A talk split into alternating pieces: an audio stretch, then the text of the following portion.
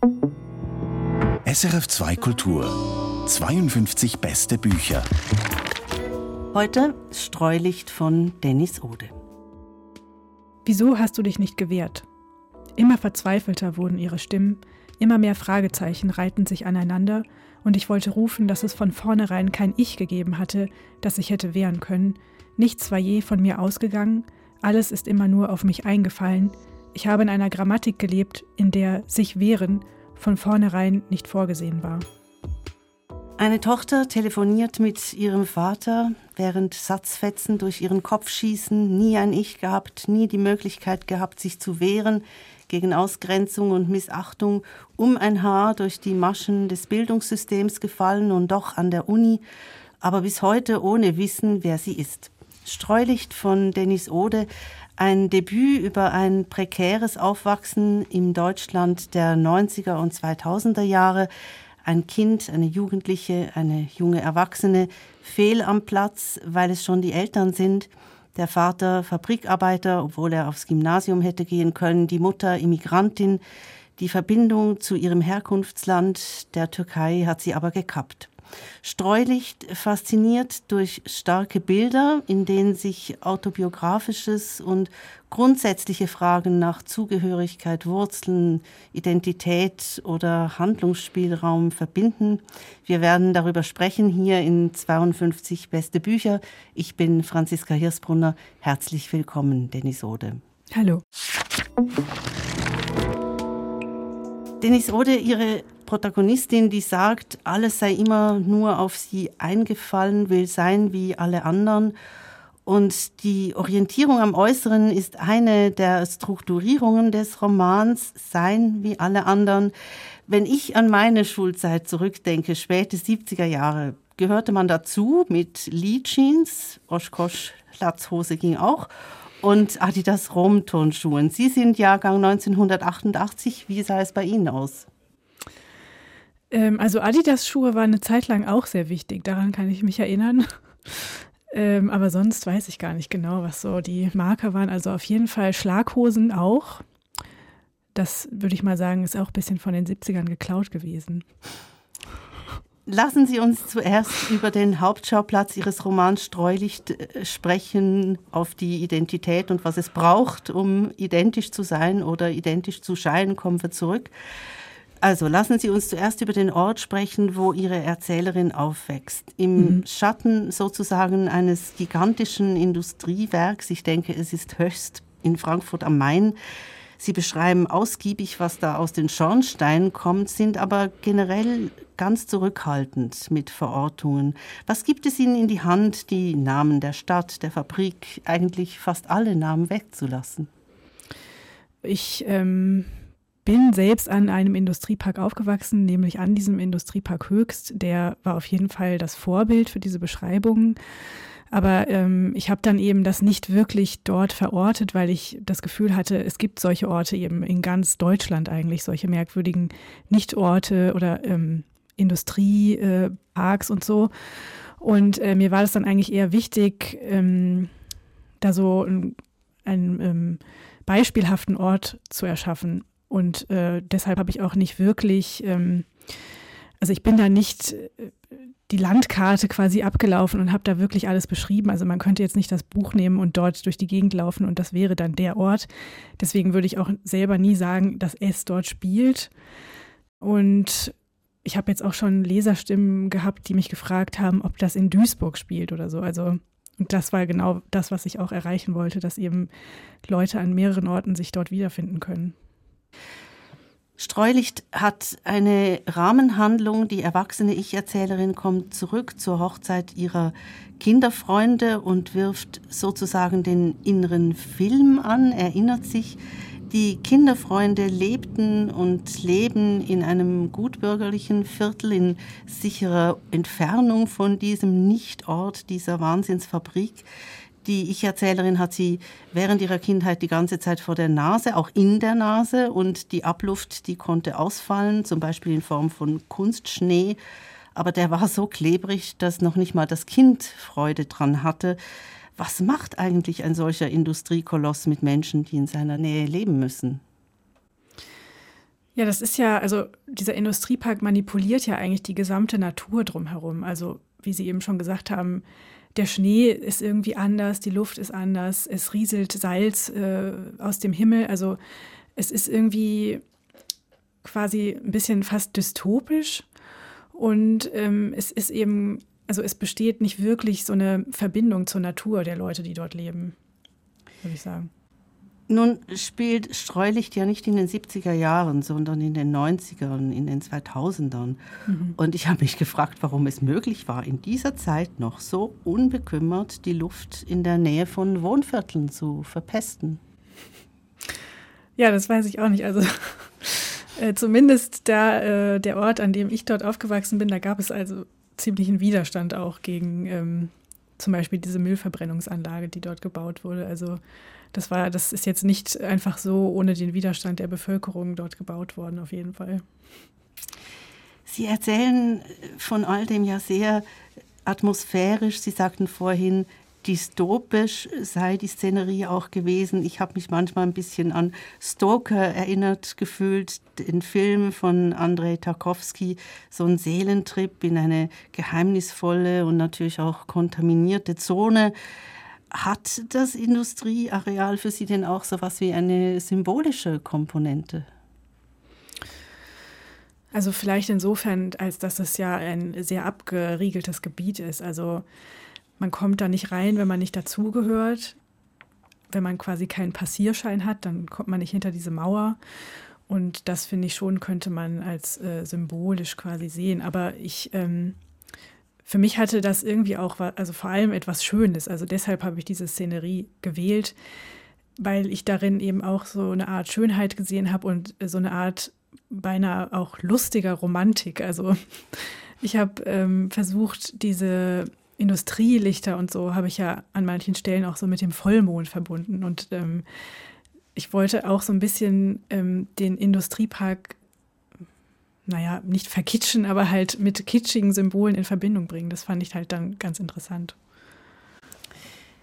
Lassen Sie uns doch mal über das Thema Handlungsspielraum in Streulicht sprechen. Es ist ein Thema, das sich auf allen Ebenen zeigt, also auch im Zusammenhang mit diesem Industriepark, der so dominant ist und gegen den man nicht ankommt und in den man nur reinkommt, wenn man einen Passagierschein hat, wie Sie eben sagten. Streulicht erzählt von einer doppelten Orientierungslosigkeit. Die Ich-Erzählerin hat weder Wurzeln im Außen, das ist bei ihren Kindheitsfreunden anders, die bewegen sich nie vom Fleck, die sind gut verwurzelt und sie hat auch keine Wurzeln im Innern. In der Schule wird sie ausgegrenzt wegen ihrer türkischen Herkunft. Zu Hause mit den Eltern ist es so, dass die eigentlich nicht zur Verfügung stehen, weil sie ja, also es ist ein großes Wort, aber ich habe so empfunden beim Lesen, weil sie entfremdet sind. Der Vater hätte als erster in der Familie ans Gymnasium gehen können, aber nach einem Tag schon machte er rechtsumkehrt und tauchte dann 40 Jahre lang in der Industrieanlage vor der Haustür. Bleche in Farbe, harte Fabrikarbeit, die ihn aber nicht wirklich glücklich machte. Ist das für Sie beschreibbar, was diesen Vater im Kern quält? Also ich würde sagen, zum Teil ist es ähm, einfach diese Familiendynamik, die dort vorherrscht. Also er und sein Vater sind sich ja extrem ähnlich. Und ähm, er kopiert eigentlich das Verhalten seines eigenen Vaters, der äh, den Krieg miterlebt hat und der davon äh, ein Trauma davon getragen hat. Und ähm, beide Männer haben ja früh ihre Partnerinnen verloren. Und beiden ist ähm, gleich, dass sie darüber überhaupt nicht sprechen können. Also sie können weder miteinander noch mit jemand anderem darüber sprechen und sind eigentlich gegenüber ihrer eigenen Emotionalität auch ähm, entfremdet, wenn, wenn ich jetzt mal das Wort zitieren sollte. Ähm, und ich würde sagen, das ist eins der Kernprobleme. Und sie können nicht raus. Also Vater wie Großvater verharren in ihrem Zustand und mhm also haben eben keinen Handlungsspielraum. Sie können innerlich, vielleicht auch äußerlich zum Teil, einfach nicht raus. Sie können die Situation nicht ändern, sie nur irgendwie zementieren. So kommt es mir vor. Genau, also ich äh, würde sagen, es liegt zum Großteil an der inneren Welt und an den inneren Hemmnissen, die sie haben. Also diesem eingebildeten, bedrohlichen auch der Außenwelt. Also der Vater möchte ja auch nicht, dass Besuch kommt und ähm, lässt die Rollläden runter und so weiter. Und ähm, das sind ja eigentlich mehr so selbstgesetzte Grenzen, die eben aus dem Inneren der beiden entspringen, würde ich sagen. Und also natürlich sind es aber auch trotzdem äußere Hemmnisse. Also äh, dass der Vater auch nicht ans Gymnasium gegangen ist, hatte ja auch nicht wirklich den ähm, Grund, dass er nicht intelligent wäre oder so, sondern ähm, das ist ja auch ein ganz ähnlicher Mechanismus, wie er dann bei der Erzählerin auch auftritt. Nur bei ihr passiert das halt sehr viel später als bei ihm. Also er getraut sich nicht raus in die Welt, er getraut genau. sich nicht, seine Welt zu verlassen. Ja. Die Mutter der Erzählerin, die hat das ja gemacht. Die hat ihr kleines Dorf an der türkischen Schwarzmeerküste verlassen und ist eigentlich fast ein bisschen ein Gegengewicht zu Vater und Großvater. Also mir kommt sie aufgeschlossen vor, aber sie hat die Art, sich dann doch in sich selbst zurückzuziehen, also so in eine Art innere Emigration und schweigt zum Beispiel konsequent, wenn es um das Thema Fremdenfeindlichkeit geht. Da lässt sie die Tochter mit diesbezüglichen Erfahrungen einfach allein. Was denken Sie, was vermittelt sie der Tochter damit? Also der Versuch der Mutter dabei ist, ähm, die Erzählerin zu schützen. Also sie erlebt ja selbst diese Ausgrenzung ähm, und wäre eigentlich die Person, die äh, der Tochter die Erfahrung weitergeben könnte oder irgendwelche Tipps geben könnte, wie sie damit umzugehen hat. Aber ähm, der Weg, den sie wählt, ist dann eben einfach so zu tun, als wäre das nicht da und der Erzählerin zum Beispiel auch an dieser einen Stelle zu sagen, du kannst mit dieser rassistischen Beleidigung nicht gemeint sein, weil du bist Deutsche. Und das so mit diesem Satz einfach äh, abzusägen, die Zweifel, die die Erzählerin da hegt. Und ähm, das ist dann letztendlich für die Erzählerin das Fatale, weil die Bedrohungen bleiben ja äh, bestehen und sie sieht die ja und fängt dann aber an, an ihrer eigenen Wahrnehmung zu zweifeln dadurch. Und ähm, das einfach äh, zu ignorieren, ist eben keine Möglichkeit. Sie hören 52 beste Bücher, heute Streulicht von Dennis Ode, die Geschichte einer Kindheit und Jugend in doppelter sozialer Ausgrenzung, also aus der Unterschicht zu kommen und türkische Wurzeln zu haben. Stichwort Wahrnehmung, Streulicht.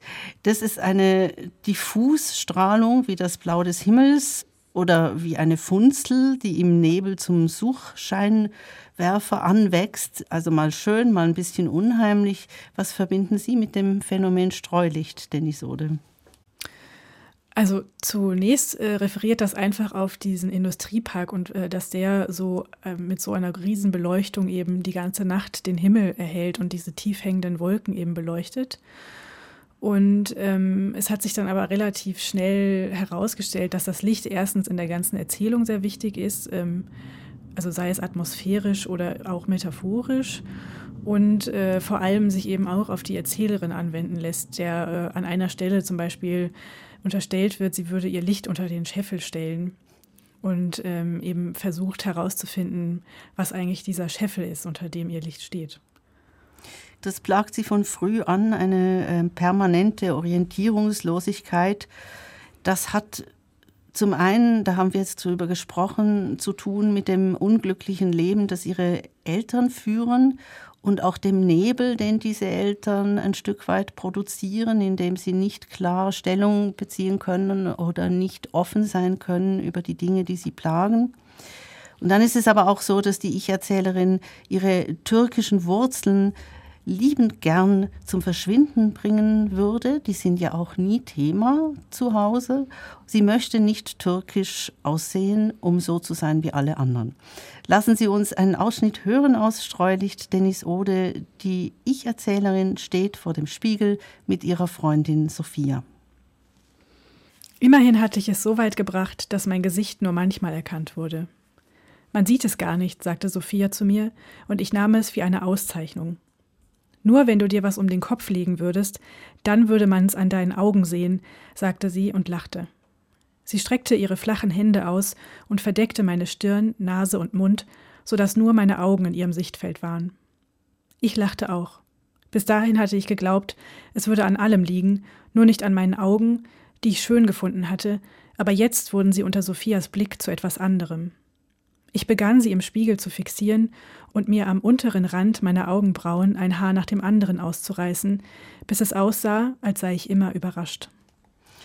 Meine Augen, die ich schön gefunden hatte, nun sind sie also disqualifiziert durch die gedankenlose Bemerkung der Freundin und dann müssen auch gleich noch die Augenbrauen dran halten.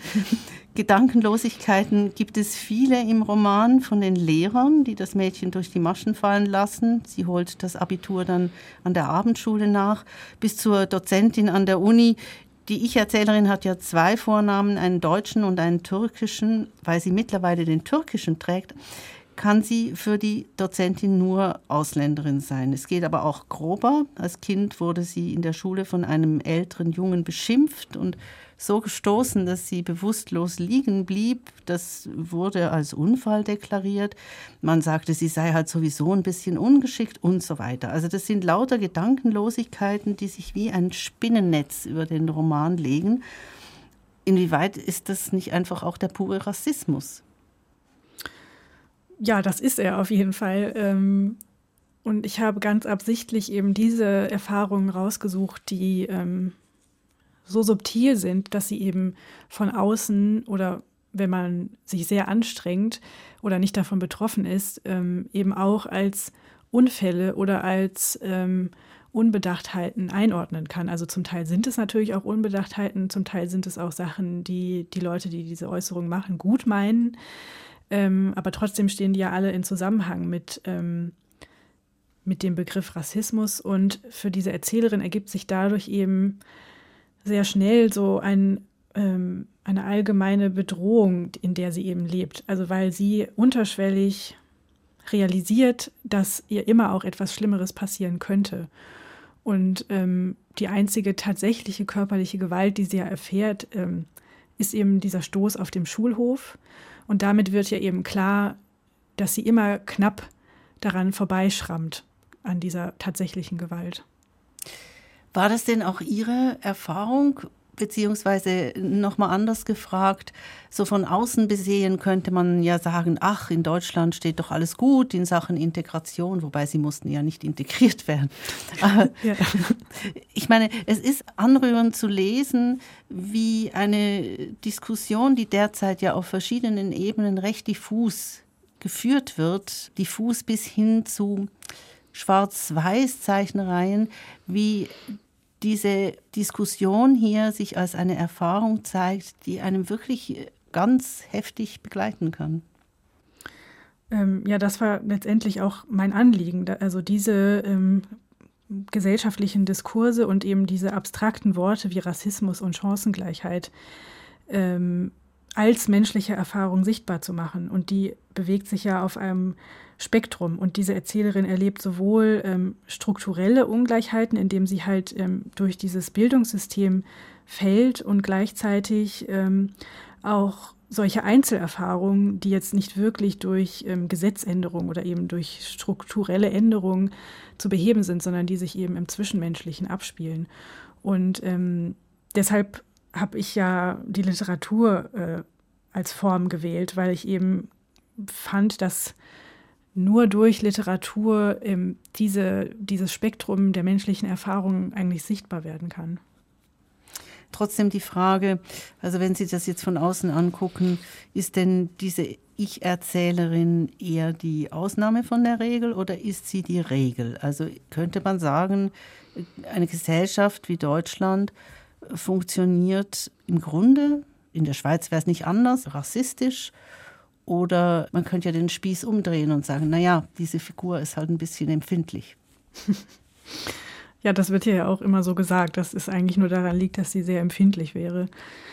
Ähm, ja, ich, also ich kann jetzt natürlich aus meiner Position nicht wirklich einschätzen, was jetzt die Regel und was die Ausnahme ist aber ähm, zumindest, ähm, dass die soziale Herkunft tatsächlich eine statistisch belegbare Rolle darin spielt, ob jemand, also was für einen Bildungsabschluss jemand letztendlich erreicht, das ist ja belegt.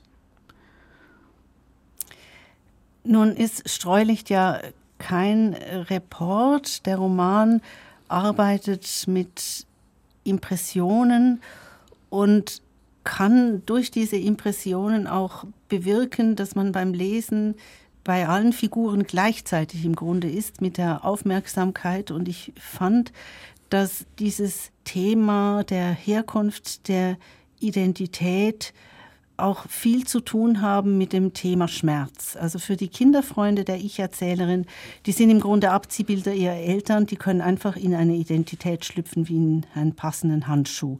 Das ist ja sicher der Idealfall und ich weiß gar nicht, ob ich das jetzt für mich selbst so toll fände. Die Identität der Ich-Erzählerin muss eigentlich zusammengesucht werden aus vielen Teilen und während sie zusammensucht, ist sie auch eben damit konfrontiert, dass es ihrem Vater, den sie ja durchaus liebt, äh, weil der trinkt zwar und schmeißt dann mit Gegenständen um sich und sie muss immer um ihn herum navigieren als Kind, aber es ist nicht ein Vater, der sein Kind hasst. Also wenn sie sich aus dieser Identität, die ihr zugeschrieben wurde, sozusagen herauspulen will und ein eigenes Leben leben will, dann muss sie diesen Vater zurücklassen und das bedeutet Schmerz.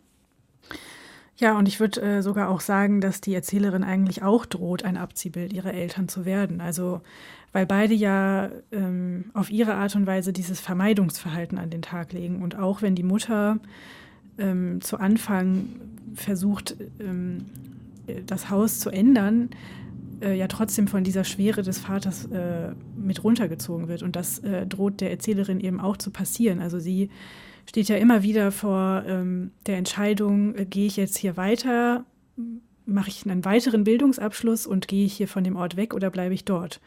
Und ähm, so wie ich die Erzählerin verstehe, ist es für sie eben deshalb ähm, mit ungeheurer Anstrengung verbunden, dann tatsächlich diesen Ort zu verlassen. Genau weil sie äh, den Vater auch liebt und quasi ähm, ihm eigentlich am liebsten halt auch helfen würde und ihn auch aus seiner Verschlossenheit irgendwie mitnehmen würde, aber halt dann realisiert, dass das nicht möglich ist. Streulicht ist autobiografisch grundiert und ich denke, dass man einen solchen Roman nur schreiben kann mit einer gewissen Distanz. Wie sind Sie zu dieser Distanz gekommen, Dennis Ole? Ja, ich würde gar nicht sagen, dass der Roman autobiografisch ist. Also ich äh, also was mit mir ähm, gleich ist, ist, dass ich auch diesen Bildungsweg gegangen bin und dass ich auch natürlich ähm, türkische Wurzeln habe und so weiter. Aber ähm, tatsächlich ist diese Erzählerin von mir sehr verschieden. Also diese ähm, große Angst und diese Schwermut, die die hat, die äh, hatte ich halt zum Beispiel nicht. Und ähm, das ist dann auch die Distanz, die sich ergeben hat. Also dass äh, ich diese Erzählerin eben zu einer ganz anderen Person gemacht habe, als ich es bin. Und ähm, dadurch hat sich das eigentlich auch verselbstständigt, ähm, weil die Erzählerin zwangsläufig dann andere Entscheidungen treffen musste innerhalb dieses Rasters quasi.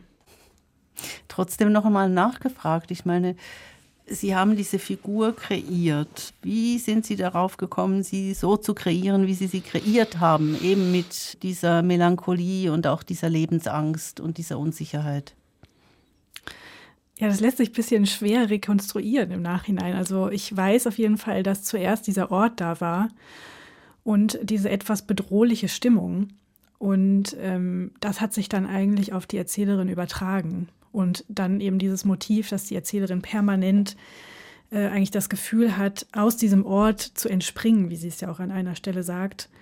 Und ähm, deshalb ist sie dann eben so schwermütig geworden wie diese Szenerie. Lassen Sie uns eine weitere Stelle aus Streulicht hören und dann noch auf die Erzählweise Ihres Romans zu sprechen kommen, Dennis Ode. Es geht hier darum, wie der Vater Dinge ansammelt, hortet und umlagert, ein bisschen wie eine Ameise. Die Lebensmittel verstaute mein Vater in dem hohen Küchenschrank, der beim Aufziehen quietschte zwei Löcher im Furnier, weil der Knauf irgendwann abgefallen war und mein Vater zwar einen neuen gekauft, ihn aber nicht angeschraubt hatte. Er zog an der oberen Ecke der Tür, stieß mit der Fußspitze an den unteren Rahmen, die Krümel und der Staub, die sich dort angesammelt hatten, knirschten unter seinen Sohlen. Er schob Grieß- und Paniermehlpackungen in Plastiktüten herum und Gläser mit Kirschen und Gurken, an der Innenseite der Schranktür hing ein klebriges Stück Pappe, das übersät war mit hellbraunen, pudrigen Lebensmittelmotten. Eine fast schon mikroskopisch genau beobachtete Szene aus Streulicht von Dennis Ode, ein Roman über ein prekäres Aufwachsen im Deutschland der 90er und 2000er Jahre. Ich war immer wieder fasziniert von der Fülle der Erinnerungen, der Präzision, mit der sie gesetzt sind, der Nüchternheit, mit der sie daherkommen. Wie haben Sie diese Fülle geborgen? Das liegt daran, dass ich einfach eine sehr gute Erinnerung habe, was äh, manchmal ein bisschen anstrengend ist. Also ich erinnere mich einfach an sehr viele Details und äh, an Genauigkeiten und auch an äh, eben sowas wie Gerüche und Geräusche, die ja auch in dem Text eine große Rolle spielen. Aber ähm, es sind dann eben nicht äh, immer genau diese Details, die dann in tatsächlichen Lebenssituationen, wie sie dann dort in dem also in den gleichen Szenen wie im Roman sind die dann so nicht in meinem Leben passiert. Also diese Details sind zwar aus meiner Erinnerung, die habe ich ja dann aber womöglich halt an ganz anderen Stellen gesehen. Es gibt ja Motive wie das Knirschen oder das Kleben in der Stelle, die wir eben gehört haben, mhm. die, die sich durchs ganze Buch weben, sagten Sie vorhin ja auch. Also es ist wirklich sehr, es liest sich ja wunderbar schwebend, aber man merkt, es ist sehr, sehr genau strukturiert. Und man muss auch noch sagen, es gibt Dinge, die werden bloß angedeutet erstmal und später dann voll ausgeleuchtet. Was mussten Sie tun, damit alles seinen Platz hatte? Also sich erinnern ist das eine, ja, mhm. toll, wenn man ein gutes Gedächtnis hat, aber dann muss man es eben strukturieren. Ähm, ja, ich habe äh, tatsächlich hat sich das auch so bausteinhaft ergeben. Also ich habe, äh, wenn ich dann ein Motiv gefunden habe, ähm, das ist dann manchmal an anderen Stellen wieder aufgetaucht und das ist mir dann aufgefallen. Dann habe ich es eben gestärkt. Also das hat sich, würde ich sagen, schon auch organisch ergeben zum Teil, aber dann habe ich natürlich, ähm, musste ich dann auch handwerklich dann so daran schrauben, dass das auch wirklich deutlich wird. Und äh, ich weiß auf jeden Fall, dass ich ähm, sehr oft äh, die Reihenfolge der Kapitel verändert habe und immer wieder hin und her geschoben, bis es dann so gepasst hat, dass ich das Gefühl hatte, jetzt stimmt's. Aber da bin ich dann auch intuitiv vorgegangen. Also ich äh, könnte jetzt keinen rationalen Grund nennen, warum welches Kapitel wo steht. Die Verhältnisse, aus denen die Ich-Erzählerin kommt, sind verwahrlost mit einem Vater, der sein Leben damit verbringt, zu arbeiten, zu trinken und Dinge zu ordnen, die er sinnlos anschafft und dann nicht wegwerfen kann, mit einem Großvater in der Wohnung unten an, der ebenfalls trinkt, seinen schweren Diabetes ignoriert, er sehr ungesund lebt und einer Mutter, die vergeblich versucht, die beiden Haushalte in Ordnung zu halten. Vermutlich sind das ja Verhältnisse, die weiterhin gang und gäbe sind. Und wenn wir es jetzt schon von der Struktur haben, was hätte solchen Menschen, wie Sie sie beschreiben in Ihrem Roman Streulich Dennis Ode, an Struktur helfen können? Wieso sind die so allein mit ihrem Chaos? Ja, das, also, mm, ich würde jetzt eigentlich sagen, dass das psychologische Gründe sind. Also dieses äh, Messi-Verhalten ist ja letztendlich eigentlich sowas wie eine Zwangsstörung. Also ich bin natürlich keine Psychologin, also wenn das jetzt der falsche Begriff ist, dann äh, aber ich würde sagen, denen hätte auf jeden Fall der Therapie geholfen. also ähm, ja. Eine Therapie, die natürlich äh, Menschen wie diesen auch nicht zugänglich ist, oder? Das ist was für den Mittelstand. Ja, die, sind, die sind ja auch einfach sehr gut darin, das zu verstecken. Also ich weiß gar nicht, inwiefern die Außenwelt tatsächlich ähm, überhaupt das vermutet, dass da so ein großes Problem hinter diesen Mauern ist. Also weil es kommt ja nie jemand zu Besuch und es sieht niemand, dass da die ganze Wohnung voller Müll ist. Und ähm, weil auch diese beiden Männer vor allem solche Angst vor Fremden haben, glaube ich auch nicht, dass es ähm, denen in den Sinn gekommen wäre, mit jemand Außenstehendem darüber zu sprechen. Also